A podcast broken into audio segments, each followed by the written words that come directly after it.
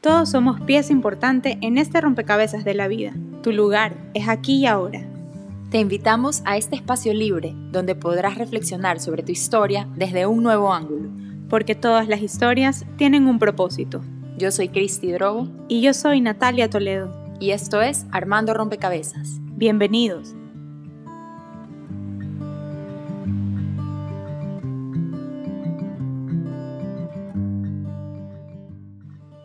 Hola, bienvenidos a nuestro primer episodio de Armando Rompecabezas. Yo soy Cristi Drogo. Yo soy Natalia Toledo. Y hoy tenemos una invitada muy especial con nosotros. María Gabriela Otati de Castillo es educadora, facilitadora de disciplina positiva y una muy querida amiga nuestra. A pesar de la distancia en edad, por si acaso. sí, porque ella tiene un espíritu espectacularmente joven y curioso y muy, muy entusiasmada de aprender siempre algo nuevo y de vivir nuevas experiencias y por eso está aquí encantada acompañándonos para hablar de los desafíos y de, los, eh, de las oportunidades también de esta nueva era educativa que nos ha tocado vivir por el tema de la pandemia, que son las clases online. Claro. Un poco todo esto que ha sido para nosotros el, o sea, bendito Zoom, nos toca de nuevo. Eh, hemos estado ya con Cristina, o sea, conversando un poco de, lo que ha sido estos Zooms con los niños, o sea, estar atrás, que, que nos hagan caso, que, que, quieran hacer los deberes, que quieran cumplir las cosas y la verdad este, este es un rol para el que definitivamente no, no, no estaba ni preparada, nunca quise coger no estudié párvulos. o sea, no, no, no, estaba, no estaba en la situación de, de, muchas mamás y muchos padres que, que, nos hemos visto obligados un poco a, a, tomar un rol protagónico en la educación de nuestros hijos cuando, cuando no era para nada el plan, pero bueno, para entonces nada. estamos aquí con María Gabriela que nos va a comentar un poco, igual en, en nuestros estilos siempre así como informal, no es que nos va a decir, bueno, entonces ahora tienen que...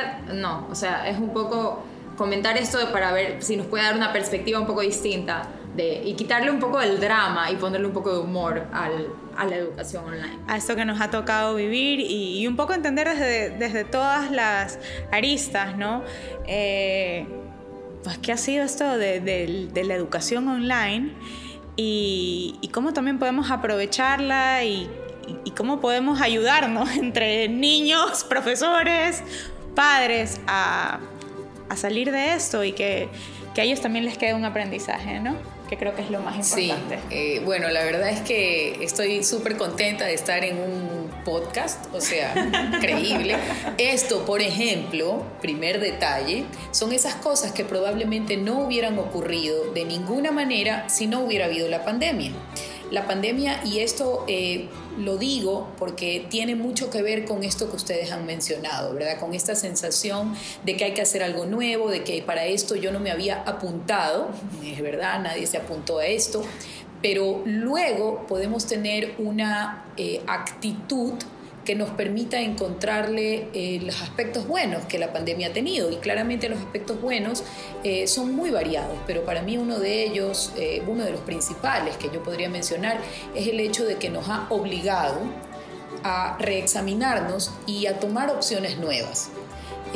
yo soy una fanática del plan B, o sea, de que las personas aprendan en la vida a que uno tiene un plan A, claramente escoge algo, y puede a lo mejor tener un plan B ahí más o menos, pero uno debe de formalmente educar a sus hijos, educándose uno mismo, para ser capaz no solo de aceptar un plan B o C, sino de disfrutarlo.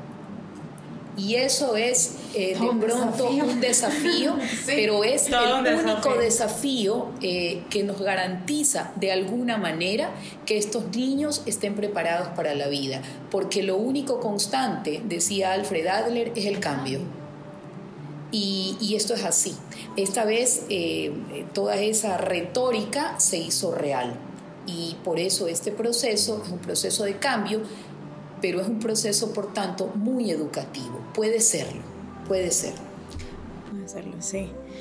Sí, bueno, para nosotras ha sido pues todo un reto eh, adaptarnos a esta, a esta modalidad y digo nosotras, pero seguro para, para todos los padres, sobre todo para los que trabajan, cuando ya tuvieron que regresar al trabajo, eh, porque no todos, no todos se pueden quedar en la casa o han tenido que dejar a los hijos con la abuelita o con alguien encargado. Que, por lo general tal vez tenga menos conocimiento del que uno tiene en, la laptop y de cómo conectarse y de dejar al niño ahí y que no se mueva. Eh, y, para mí, y, yo creo que también uno ve también en los hijos, pues son, distintos, ¿no? Entonces hay uno que por ahí se, apunta un poquito más o tal vez porque ella está más grande la otra más chiquita probablemente no quiera, quiera salir corriendo. Entonces, eh, un poco, ¿cómo adaptarnos a, esta nueva modalidad? Ajá, yo, yo entiendo perfectamente, o sea, empatizo perfectamente. El, a ver, esto llegó de un día para otro, además sin ningún tipo de preparación. Eh, fue una situación que nos cogió a todos un poco por sorpresa y que ha obligado a reinventar el proceso educativo, porque hay que reinventarlo y reinventarlo sabiendo que hagamos lo que hagamos, la educación virtual, online, no es lo mismo ni va a tener los mismos resultados que la educación presencial. Y esto es fundamentalmente porque las personas somos seres sociales, seres de contacto nos alimentamos del contacto con los demás. Y el contacto eh, implica eh, el olor de las situaciones, y digo textual, el olor de los espacios, eh, la cara de fulanito, la intervención de menganito. Los niños todos aprendemos del contexto, no solo de lo que nos dice un profesor. Y contextualizar dentro de esos rectangulitos que son el Zoom es bien difícil. Son espacios planos en los que no estamos diseñados para vivir. Y resulta entonces complejo. Así que ha sido muy difícil del lado de los padres, evidentemente del lado de los maestros ha sido un esfuerzo impresionante eh, que ha eh, puesto realmente a prueba todos los recursos, eh, no solo didácticos, sino humanos de los maestros, ¿verdad? Porque a fin de cuentas uno enseña con lo que es, no únicamente con lo que sabe. Y eso eh, ha sido una prueba súper grande porque el maestro en este instante está viéndose abocado a trabajar desde casa, desde sus propios espacios y entonces se le mezclan en el, en el momento sus situaciones familiares, eh, las situaciones de sus hijos, el tema de dar clase. Entonces no, no resulta fácil, ¿verdad? Pero esto no quiere decir que no se puedan obtener muchas eh, ventajas y, muchas, eh, muchos aprendizajes de un proceso así. O sea, yo soy convencida de que la actitud con lo que uno ve algo em, tiene mucho que ver con el resultado que tengas. Fíjate que hoy eh, mi papá, que es un aprendiz constante, me envió un video en, que se llamaba algo así como Vida. Y este es un video que está en YouTube, yo no lo había visto nunca, y es el testimonio de tres personas mayores, eh, pero mayores de 100 años. el, joven tiene 101, ¿ya? El joven. El joven tiene 101. Y, uno se queja de eso. Tres, sí, tres personas mayores que viven en Inglaterra. Y eh, por lo menos vivían en el momento del video, no ahorita, vivían. Y cuando le preguntan a la señora que interviene ahí eh, cómo ha sido su vida, ella dice inmensamente feliz. Y uno la ve contenta y todo, pero cuando se avanza un poquito en la exploración, ella no solo que ya no tiene hijos vivos, sino que dos de sus hijos se murieron en la infancia. Es decir, esa mujer ha pasado por la experiencia más devastadora por la que puede pasar un ser humano varias veces y en distintos momentos de su vida. Hoy que tiene 103 años, el momento del video, está sin hijos ya.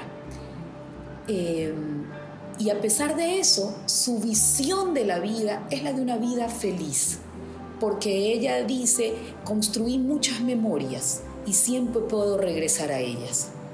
Entonces es un tema de visión, es un tema de visión. Y eso prueba que las experiencias en la vida no dependen tanto de lo que pasa, sino de cómo yo percibo lo que pasa.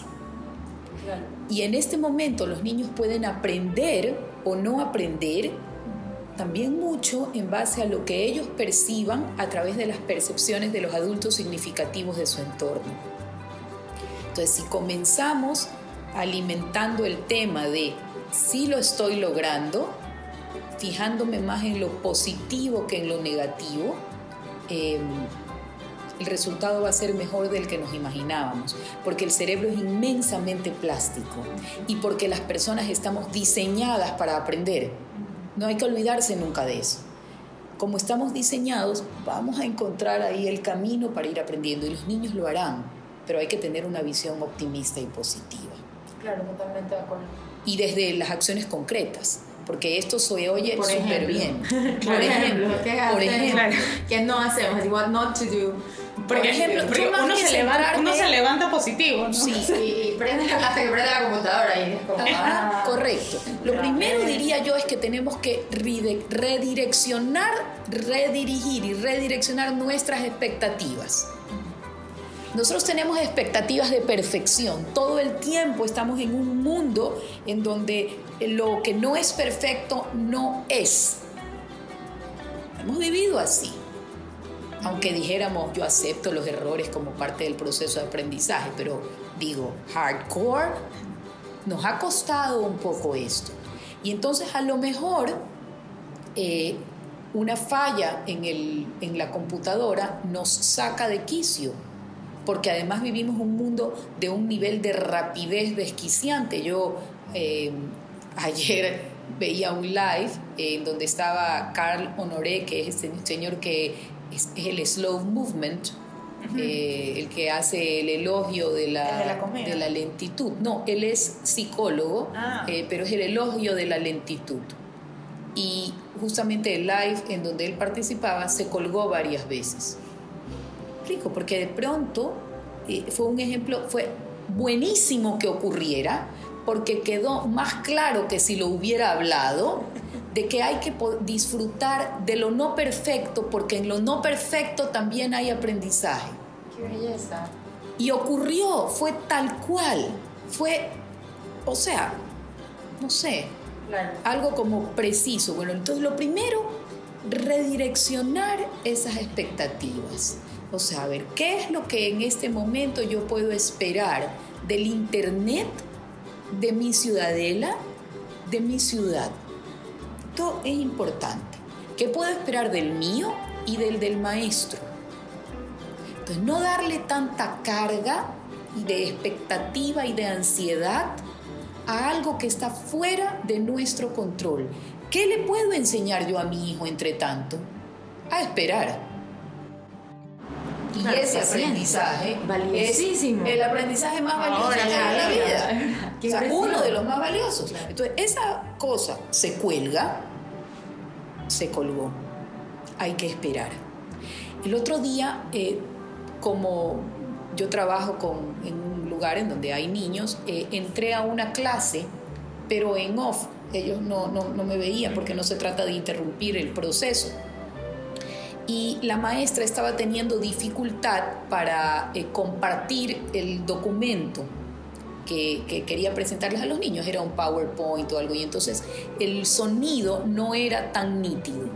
Y niños de 5 años, oigo que el uno se desmutea y le dice al otro, por el nombre, fulanito, estás con el micrófono todavía eh, abierto por favor, bájalo porque si no, no podemos escuchar bien a la tía. Gracias. Y el otro dijo, uy, no me había dado cuenta. Eso es un aprendizaje impresionante. No importa si los niños no aprendieron en ese momento alguna cosa concreta, tan perfecta como si el sonido hubiera sido nítido. Aprendieron muchísimo más. Es eso lo que hay que redireccionar. Cuando volvamos al sistema presencial, los niños se pondrán al día con las cosas que les faltaron aprender. No quiero decir con esto que uno no haga nada, ni haga las tareas que se envían, digamos que son refuerzos.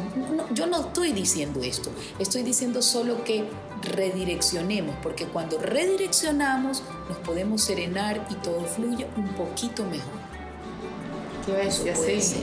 Impresionante. Impresionante. Claro, es una oportunidad para, para aprender flexibilidad, paciencia, ¿Se te ocurre alguna otra cosa que, que esta eh, situación nos puede ayudar a, a ejercitar en los chicos? Bajar a, a mí, y, y, aquí un...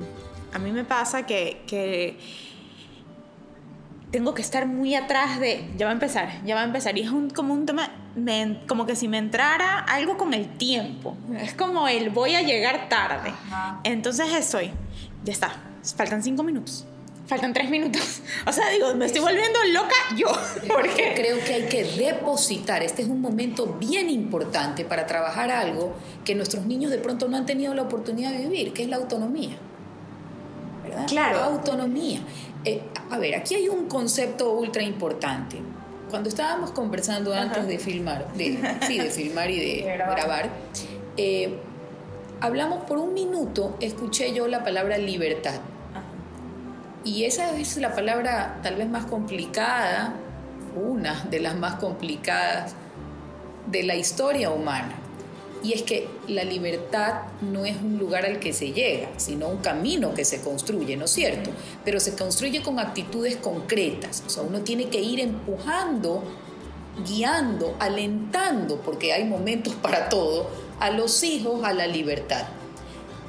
Y la única manera de que la puedan comprender es si le pegamos algo sin lo cual la libertad no rueda. Se llama responsabilidad. La libertad es solo responsabilidad. Y es responsabilidad porque es nuestra manera de responder a la vida. La palabra responsabilidad viene de responder, es cómo respondo yo a la vida, ¿verdad? Y esto es lo que definitivamente un tema como la autonomía ayuda a generar. Eh, yo en cada oportunidad siempre comento esto cuando yo tenía hijos pequeños, hace un tiempo, pero los tenía. Este, claro, uno le decía a una amiga, puede salir a tomar un café, y la amiga decía, no, no, es que estoy en exámenes. Y uno hacía memoria y esa persona no estaba haciendo ninguna maestría a todo. ¿Quién era el que estaba en exámenes? El niño de quinto de básica. Entonces, tenemos que cambiar nuestro lenguaje. Otra cosa es que yo tenga un niño que en momentos determinados tengo que ayudarlo, sostenerlo, apoyarlo, pero no sustituirlo. Entonces, temas como el tiempo, que es un concepto tan complicado de manejar, este es el momento de oro para hacerlo. un niño que empiece a manejar un reloj y empiece a ser consciente y no el reloj ideal porque el, el, que es solo de números, Soy todo el, el, que es solo de números, pensemos un minuto, si yo tengo un reloj solo números, 7 y 25, 7 y 28, eso no me da sensación de tiempo, sino de instante, de instante, no de tiempo. Y yo lo que tengo que lograr es que el niño entienda que hay un tiempo, un proceso. Y eso el niño solo lo entiende si el tiempo lo relaciona con la distancia, el reloj tradicional, no con muñecos, para que no se distraiga, el reloj feo. El feo. Así, pared, blanco, con negro, con números. Con números. Ese reloj es sensacional y la manera más clara de poder explicarle, esos relojes suelen tener un, como una protección plástica adelante.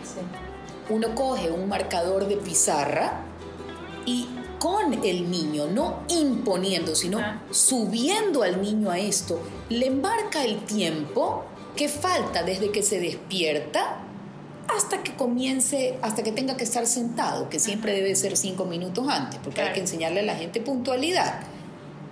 Y uno lo marca y el niño, como el marcador no es, eh, digamos, un color suave, de manera de que por detrás de la pinturita que uno ha hecho se ve avanzando el reloj. Y eso le da al niño el concepto. Y uno le puede hacer como país. Hasta aquí ya deberías, en mi concepto, estar ya vestido. Hasta aquí. Y puede ser que no te funcione la primera vez, pero si tú logras que un niño aprenda a manejar el tiempo. Que es una cosa que incluso adultos no saben hacer. a ver, es que es dificilísimo. Total. Es dificilísimo. Y esto permite algo que ayer justamente oí esta frase dicha por este mismo eh, señor del que mencionó, del que hablaba antes. Ellos decían, él, decía, los niños son maestros del instante. O sea, ellos disfrutan. Esto les va a permitir disfrutar mejor porque no van a oír todo el tiempo, llego tarde, llego tarde. O sea, el conejo de Alicia. La, que es terrible y que daña las relaciones. Que, y la daña, la daña, daña la relación. Es decir, yo, yo... Y es una, es, es, es toda una cascada. Yo soy hasta el día de hoy un ser insoportable con eso porque le estoy marcando a una persona en particular en mi casa, por Dios santo. Y creo que el tema es que cuando uno no deposita eso oportunamente en el hijo o en la hija, esa responsabilidad, la sigue asumiendo uno, sigue siendo esqueleto exógeno y no endógeno. Ajá. Y uno quiere que los hijos sean armados por dentro y suaves por fuera, y no como una langosta que es dura por dentro y blanda por fuera. Uno es persona y no langosta. Bueno, la, langosta es dura por fuera y blanda por dentro, ¿verdad? Eh, no sé si lo dije al revés. se entendió, pero se, entendió. Entonces, los hijos no deben de ser. Sí, serán Pero esto, lo que quiero decir es que muchísimas veces las cosas que hacemos hacen que por dentro la gente siga siendo blanda, porque el esqueleto se lo ponemos nosotros.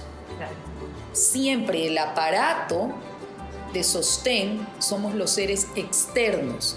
Eso no le enseña a la gente nada. Habilidades para la vida que no se adquieren cuando deben de ser adquiridas. Y este es momento perfecto para eso. Así que ahí ya van dos cosas que uno dice, ok, estoy consiguiendo esto, ya me siento bien ya me siento bien. Piensen en todo lo que sus hijos han logrado en esta época. No, una maravilla. Igual. Ajá, pero se los hemos dicho, lo tenemos registrado con foto, a lo mejor no. Lo ponemos en la refrigeradora, el logro de fulano es.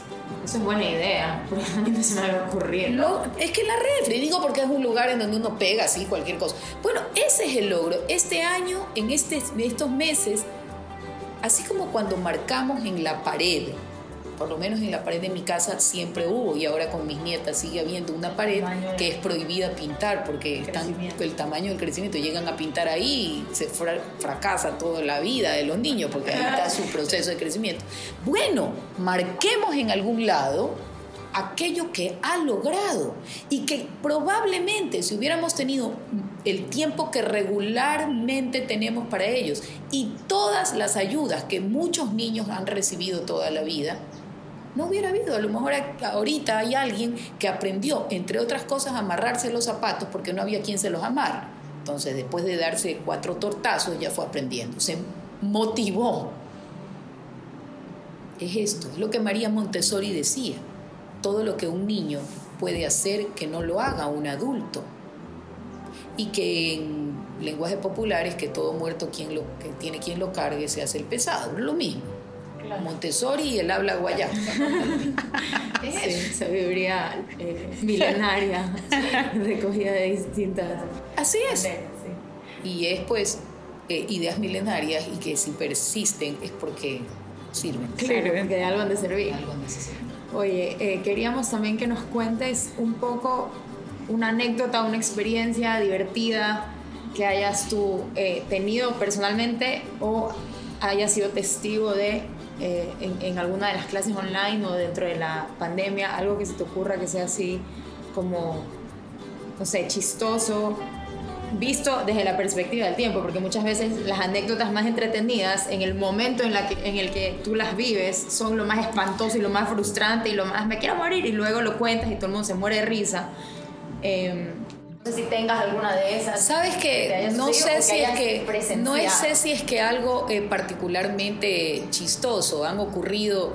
Imagínate cuatro adultos conviviendo en una casa, que fue mi circunstancia en la pandemia eh, ocurrieron miles de situaciones. En verdad creo que eso provoque que tenemos una que lo que queda de, digamos de gente que vive en mi casa todavía eh, todos nos llevamos bien no ya hay otros que no están eh, pero claro sucedieron cientos de cosas chuscas y asustadoras, ¿no? Este, el día en que la primera vez que yo hice, por ejemplo, un live y que nunca me había lanzado y resulta que yo me senté y había preparado mi sala, todo perfecto, el internet no llegaba hasta ahí abajo, ¿ya? Entonces tienes que irte con todo, o sea, si me explico, con la angustia, suba, ponga arriba, ¿no? Ese tipo de cosas han pasado un montón y, pasan todavía cosas graciosas porque, eh, bueno, cuando uno eh, está online, en educación online, en realidad tú estás metiéndote en la casa de la gente, a una ventana Total impresionante. Entonces, claro, a mí no me ha pasado, pero sí he sabido de mamás que se estresan un montón porque claro, uno ha tenido siempre el hábito de no encerrarse a lo mejor cuando se está vistiendo o en el baño, ¿no es cierto? Y de pronto aparece la criatura, conecta, la, pobre madre, bueno, puede en un momento determinado sufrir una circunstancia y a todo hay que adaptarse, te explico. Entonces, todas esas cosas te pueden pasar, ¿no? te pueden pasar, pero también es un momento de enorme nivel de descubrimiento, ¿ah? de, de cosas que ya desde el punto de vista de de una persona que trabaja en algo con niños, yo he descubierto que hay niños que tienen unas habilidades que en las circunstancias presenciales yo nunca las había descubierto. ¿Y por qué? Porque ese niño capaz, eh, yo hago normalmente proyectos, por ejemplo, de arte y ese tipo de cosas, de apreciación de la pintura para niños. Claro, había un niño que nunca en la vida cuando estuvimos en presencial, me paró la más mínima bola con respecto a estos proyectos, porque él prefería en ese momento, porque son libres, prefería ir, no sé, a subirse a un, a un columpio, cualquier cosa de ese tipo más activo. No sé que yo pensaba que a ese niño el arte no le interesaba para nada. Pero resulta que el otro día que yo envío un trabajo, él hace un trabajo muy bonito y no solo eso, sino que me contesta, eh, el trabajo que estábamos haciendo era sobre Van Gogh, y él me contesta un voice note y me cinco años el niño y me pregunta oye tía yo yo quisiera saber a mí me ha gustado mucho esto de Van Gogh pero eh, cuál es tu cuadro favorito de Monet y hay un niño que le gusta el arte simplemente que no había habido la oportunidad. Esto es un ejemplo clarísimo. Entonces hay muchas cosas que nos pudieron haber gustado que a lo mejor nos atraían, pero que la velocidad en que vivíamos o simplemente las circunstancias no se habían dado para que florezcan. Esta es una anécdota chiquitita, pero podemos examinar nosotros en la vida cuántas cosas estamos ahorita haciendo, logrando. O sea, mi generación no es una generación baby boomer, no es que somos los magos de la tecnología, no digo porque es que el teléfono que nosotros teníamos era de discado, pues, ¿no? O sea, un aparato que la primera vez que... ahora los niños no lo reconocen. No saben, y es increíble. Es un juguete. No, no entendían, o sea, no, no saben dónde se pone esto, dónde, o sea, cómo funciona, ¿no es cierto? ¿Dónde ves a la persona? Es, que todo tan Claro, no, no hay, no, no hay. Entonces, bueno, imagínate, nosotros no somos los magos de la tecnología. Y a todos nos ha tocado ponernos en la circunstancia de aprender a manejar tecnología, de convertirnos en editores, filmadores, no sé, todo, ¿no? Y manejar un montón de herramientas de comunicación que, que bueno, nadie nos va a quitar eso. Podremos volver, evidentemente, a la normalidad o a la nueva normalidad, que ahora es un término se les encanta a la gente usar, no sé ni qué mismo será la normalidad, peor la nueva normalidad. Nunca he sabido ninguno de los dos términos qué significa. Pero desde luego, cuando volvamos a estar presencial, cuando volvamos a fluir presencialmente, de todas maneras ya hay esas experiencias que serán un dato más entre las cosas que yo sé hacer, que me definen, que me enriquecen. Que forman parte de su mundo. Claro, eso es buenísimo.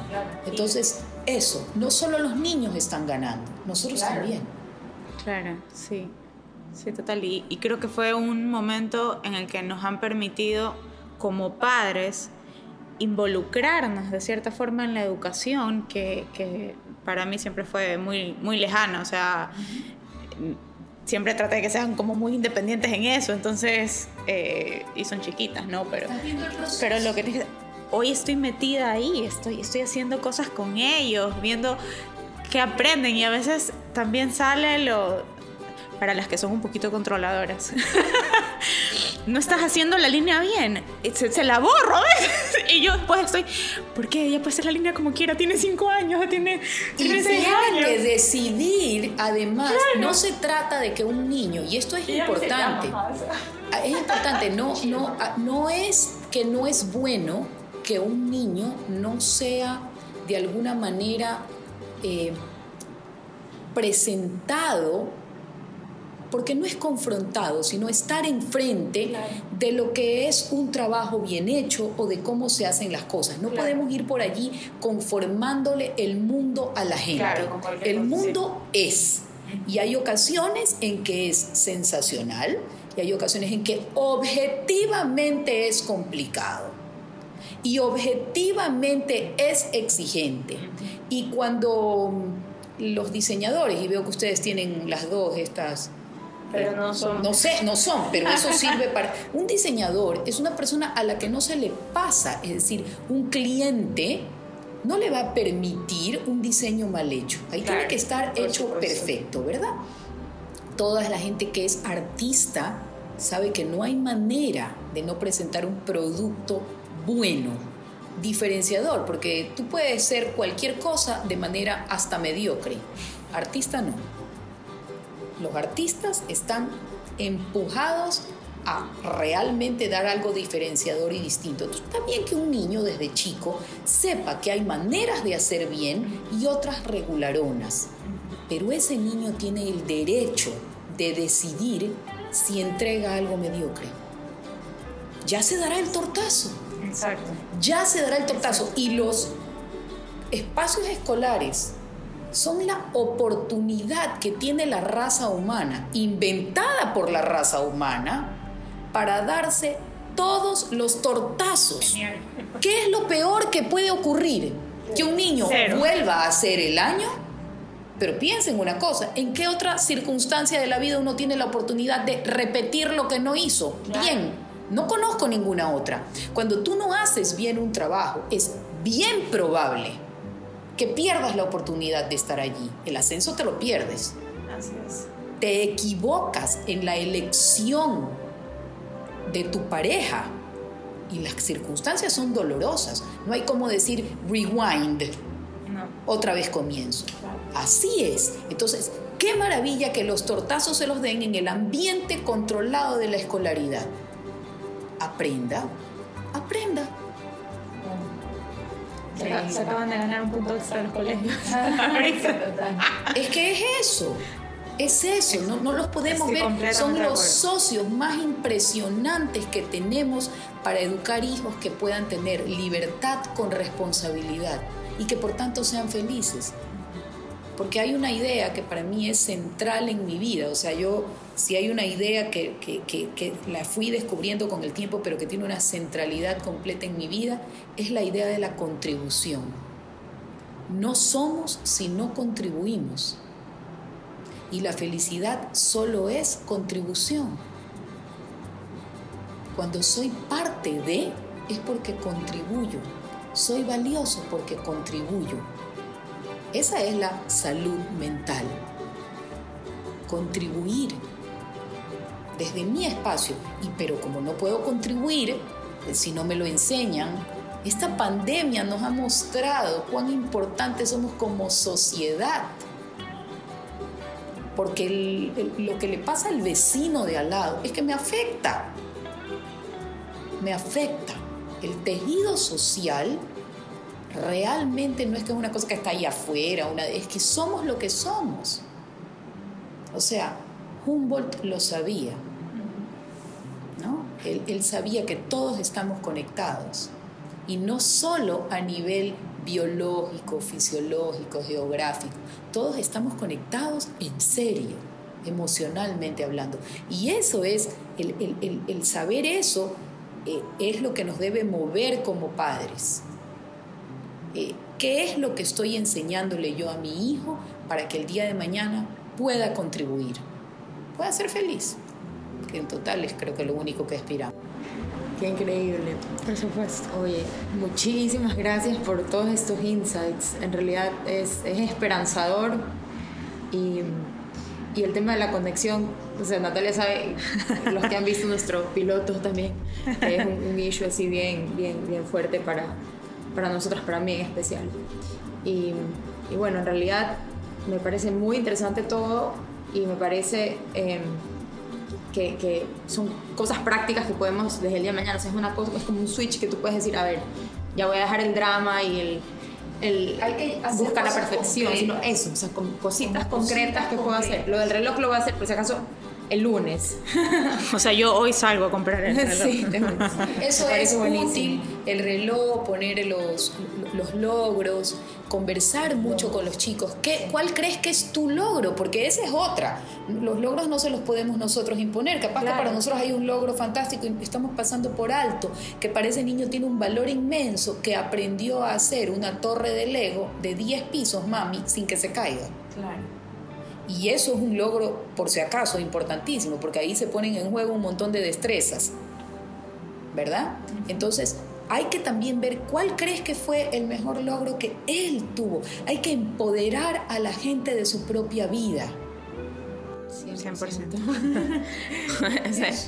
en eso creemos. Sí, en eso creemos. Creemos firmemente. A veces, obviamente, nos faltan las herramientas, pero qué bueno tenerte para. Esto, esto es lindísimo porque estamos hablando. Claro, cuando está ocurriendo, eh, cuesta, Pero es como cuando tú tienes un objetivo y claro, pasan un montón de cosas, ¿no es cierto? Pasan cosas que te desvían de, crees que te desvían del objetivo, pero si uno tiene una idea de hacia dónde quiere ir, esto no es malo, no, no es malo y hay que disfrutar el camino, no, no ser como los niños, que no sé si les pasa a ustedes que tienen hijos chicos que se suben y uno dice nos vamos a Quito.